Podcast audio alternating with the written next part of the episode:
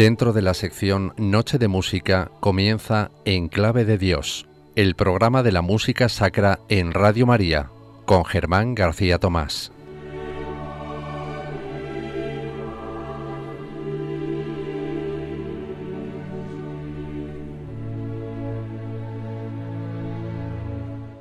Muy buenas noches, amigos oyentes de Radio María. Les damos la bienvenida al segundo programa de Enclave de Dios, el espacio que la emisora de la Virgen dedica a la música sacra y religiosa las noches de los miércoles quincenales. Un espacio para acercarse a la espiritualidad a través de la música clásica. Como ya les hemos anunciado, cada espacio comenzará con la audición de un Ave María para descubrirles a todos ustedes algunas de las más bellas composiciones que a lo largo de la historia se dedicaron a nuestra Madre, a la Virgen.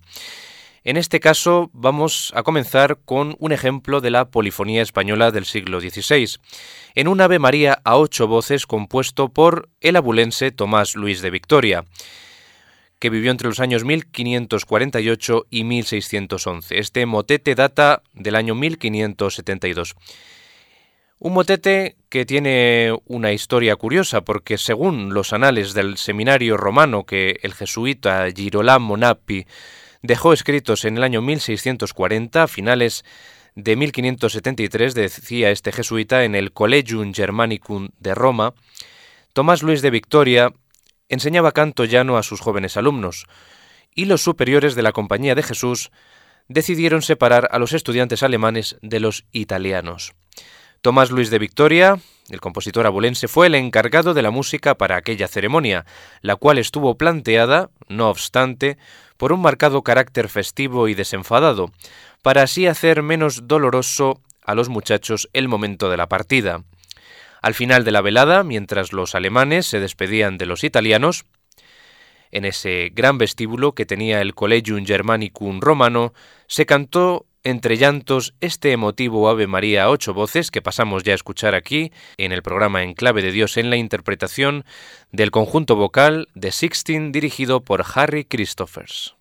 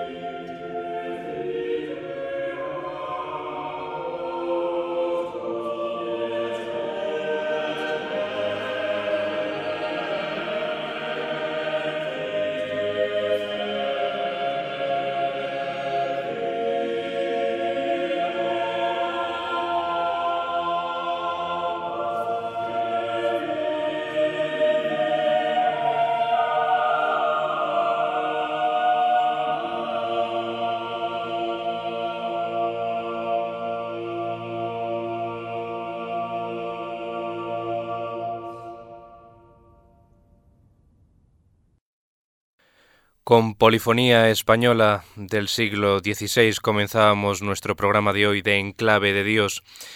Con este Ave María a ocho voces, In Annuntiatione Beata María, de Tomás Luis de Victoria, motete del año 1572. Una auténtica belleza, como hemos podido apreciar. Bien, pues la obra protagonista de este programa va a ser la Misa en Si menor, BWV 232 de Johann Sebastian Bach, ya que el pasado viernes 9 de octubre conocíamos que la UNESCO anunciaba en París que diversos documentos de Martín Lutero, el impulsor de la Reforma, así como la Misa en Si menor de Johann Sebastian Bach, pasaban a ser considerados como patrimonio documental de la humanidad. Con esta denominación, la organización trata de preservar del olvido determinados documentos. En cuanto a la misa en sí menor de Johann Sebastian Bach, la UNESCO ha destacado que se trata de un hito en la historia de la música, y no le falta razón a la UNESCO al considerarlo así, a esta gran composición del barroco alemán. La misa en sí menor BWV 232 para solistas, coro, orquesta y bajo continuo es una pieza sacra escrita por Bach durante gran parte de toda su dilatada carrera como compositor. En el legado de Carl Philipp Emanuel Bach, esta obra aparece como gran misa católica. Según los investigadores, buena parte de sus 25 piezas son parodias. Y entendemos eh, este término en el sentido antiguo, referido a un material original del propio autor que reutiliza en una obra nueva. Es una especie de reutilización de material musical en una nueva composición que extrajo de otras que ya había compuesto a lo largo de su vida. La cronología de esta misa en si menor no está muy clara, pero ciertos estudiosos proponen el año 1724 para la terminación del Santus como obra independiente. 1733 también está determinado como fecha para la composición de la misa, que constaría del Kyrie y del Gloria, y hacia 1748 Bach abordaría la composición del Symbolum Nichenum, el Credo. Desde ese año continuaría la ampliación de la obra con eh, la composición y escritura de los restantes movimientos desde Losana hasta el Dona Nobis Pacem, que cierra la misa, así como la encuadernación conjunta de todas las partituras. En los últimos años de su vida, Bach ampliaría los movimientos que había escrito hasta completar esta misa. En la lectura del testamento de Bach, el manuscrito original fue a parar a manos de uno de sus hijos, Carl Philipp Emanuel Bach, y la primera interpretación pública en el siglo XIX tuvo lugar en la temporada 1834-1835 por la Berliner Singakademie. Podemos ver la misa en si menor de Bach como un magnífico puzzle por eh, la cuestión a la que hemos aludido ahora, porque está formada por distintos fragmentos, sin duda favoritos del compositor alemán, de varias obras suyas que fue adaptando a lo largo de, a lo largo de su vida para que encajasen bien en esta misa. También podemos considerar a esta misa como un puzzle porque se van conociendo cada vez más aspectos de esta magna obra que no solo nos permite profundizar en el género humano, sino en la propia vida y obra musical del compositor. Las dos grandes obras vocales de Bach podemos considerar que son la Misa en Si menor y la Pasión según San Mateo. Ambas se nos afirman como un todo que contiene estilos distintos, Procedimientos antiguos de la misa, tipo motete italiano, se intercalan con los modernos concertantes y contrapuntos del barroco. El resultado no estaba destinado al servicio católico romano y el texto no sigue con demasiada pulcritud la disposición de la misa católica. El propio Johann Sebastian Bach eh, diría que esta misa no era apropiada para la liturgia, a pesar de lo cual queda como un monumento del arte musical de todos los tiempos. Bach no la vería nunca interpretada en su totalidad. Y resulta curioso ya que a pesar de la incontestable fe luterana del compositor alemán, una de las cimas indiscutibles del barroco, como fue Bach, esa fe luterana que prescribía el empleo de la lengua alemana en el culto y la música que en él se ofrecía, de modo que fuera comprensible a la comunidad eh, eclesiástica, pues Bach también compuso algunas otras obras vocales sobre textos de la liturgia latina por motivos que desconocemos. Ahí tenemos también su monumental obra El Magnificat BWV 243. Cuando hacemos mención a BWV queremos decir eh, que es el catálogo del compositor, ya que la B pertenece al apellido Bach, la W a la palabra alemana Werker, obra, y Verzeichnis es la V restante de, esta, de estas tres BWV. La misa en sí menor como hemos dicho, escrita aproximadamente entre los años 1733 y 1749, Probablemente fuera escrita con destino a la corte católica de Dresde, con la que le interesaba mantener buenas relaciones a Johann Sebastian Bach. Esta obra nada tiene que ver con las cuatro pequeñas misas que entre los años 1735 y 1744 Bach escribió para festividades puntuales de Leipzig que admitían también textos en latín. Esta obra está formada por seis solistas vocales, coro a cinco partes y orquesta conformada por dos flautas, tres oboes, dos fagots, una trompa, tres trompetas, timbales, cuerda y continuo. Nosotros aquí en Enclave de Dios vamos a escuchar una pequeña selección de la hora y tres cuartos que dura aproximadamente en la ejecución completa esta misa en si menor. Y vamos a comenzar con la primera secuencia, el coro que inicia, que es el Kyrie eleison, que consta de dos partes. La primera la conforman los cuatro compases iniciales en los que el coro aborda la frase del Kyrie eleison. Es esta.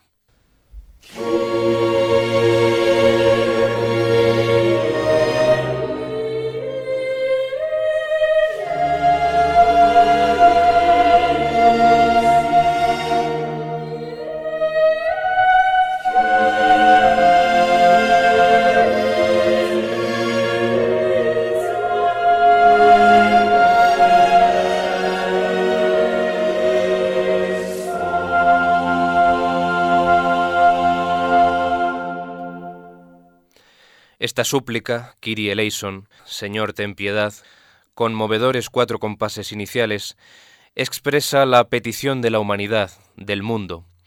El cuatro determina lo terreno, el mundo, así como los cuatro puntos cardinales o las estaciones.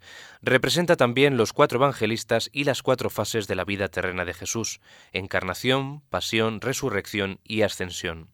El carácter musical de ese primer Kyrie, en la tonalidad principal de la partitura, si menor, es grave, majestuoso, imponente y de una gran densidad y solemnidad. Representa la primera entidad de la Santísima Trinidad. En esta primera secuencia, Kyrie eleison, asistimos un procedimiento imitativo por parte de las voces del coro hasta desarrollar un elaborado entramado contrapuntístico. Escuchamos ya este coro que inicia la misa en si menor, el Kyrie eleison, en la interpretación de la Chapelle Royale y el Collegium Vocal Elegante, todos bajo las órdenes de Philippe Herbech.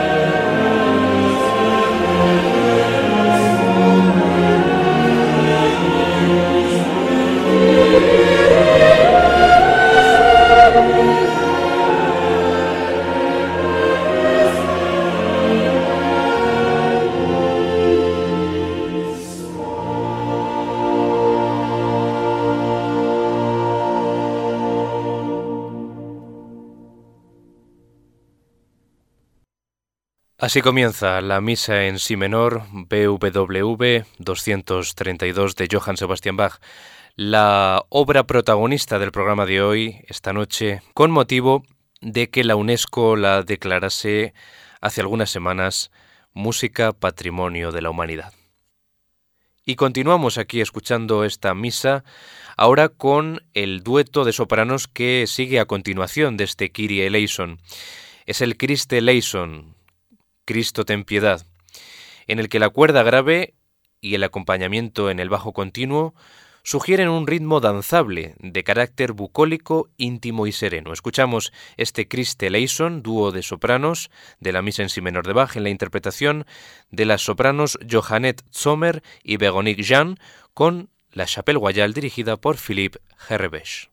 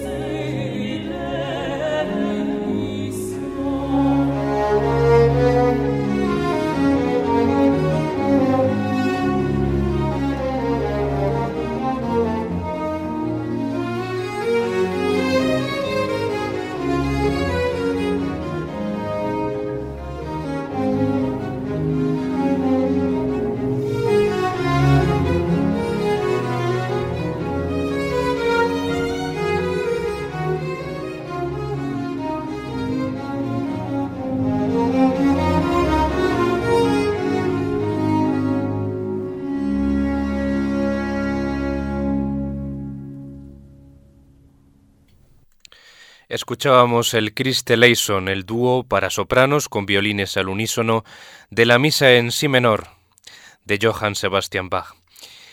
Y ahora nos vamos a ir a un nuevo coro de esta misa, como es el Gloria, que está dividido en ocho secciones, presentando un coro inicial a cinco voces y ostentando por primera vez toda la instrumentación de la misa, esto es, las flautas traveseras, los oboes de amore, los fagotes, las trompas, estilo corno di cacha, las trompetas, que simbolizan el triunfo, la cuerda y, por supuesto, el bajo continuo. Tras el texto del Gloria in excelsis Deo viene el Et interra pax hominibus, donde la música se relaja radicalmente. Es cuando habla de esa paz en la tierra a los hombres, de buena voluntad. En este primer número del Gloria, Bach glorifica a Dios y pide la paz para esos hombres de buena voluntad. Escuchamos el Gloria de la misa en sí menor de Bach.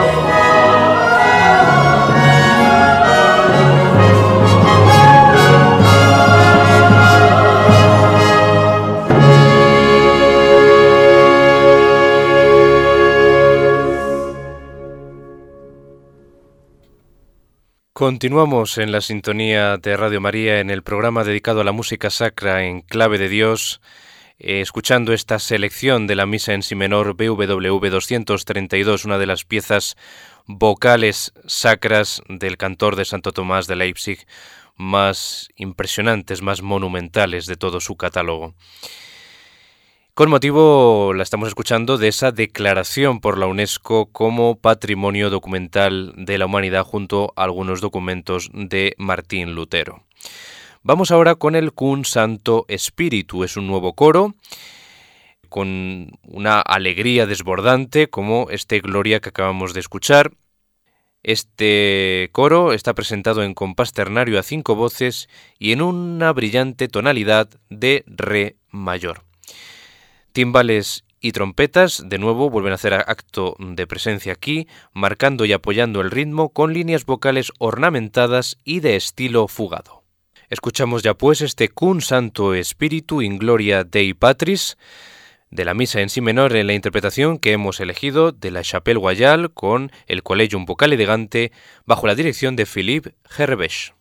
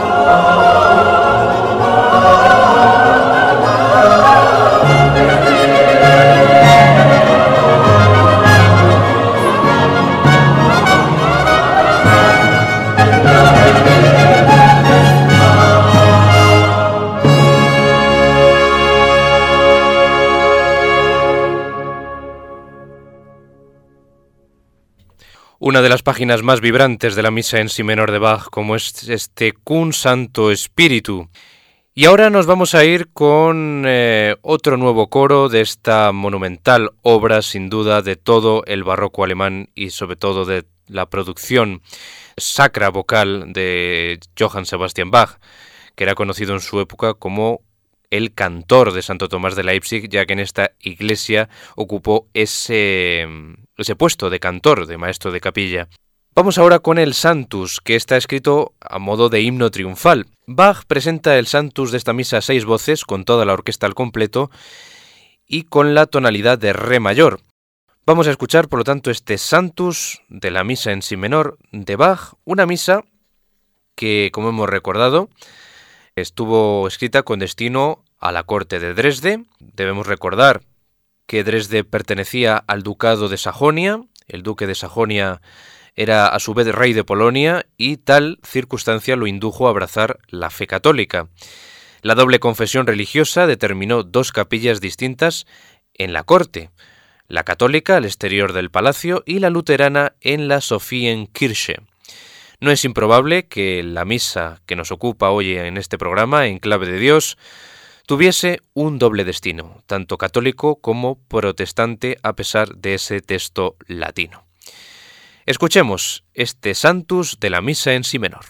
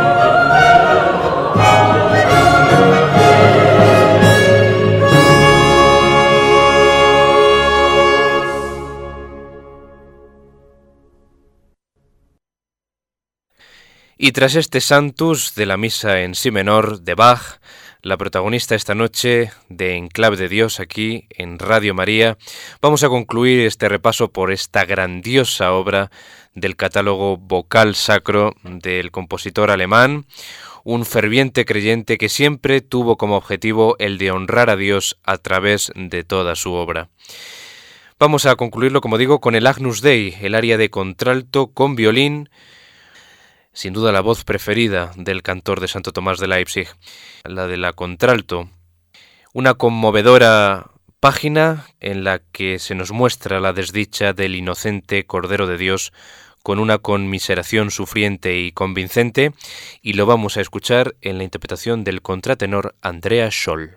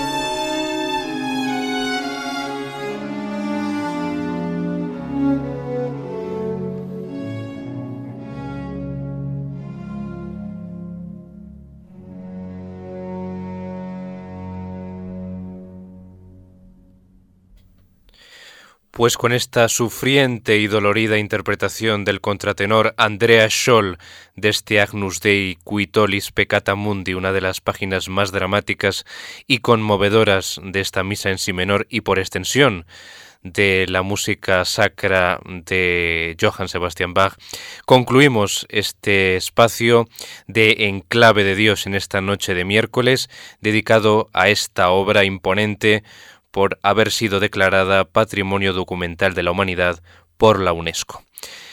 Les esperamos aquí en la sintonía de Radio María dentro de 15 días. Esperamos que haya sido de su agrado este programa dedicado a la música religiosa y sacra y les deseamos que sean muy felices. Hasta muy pronto.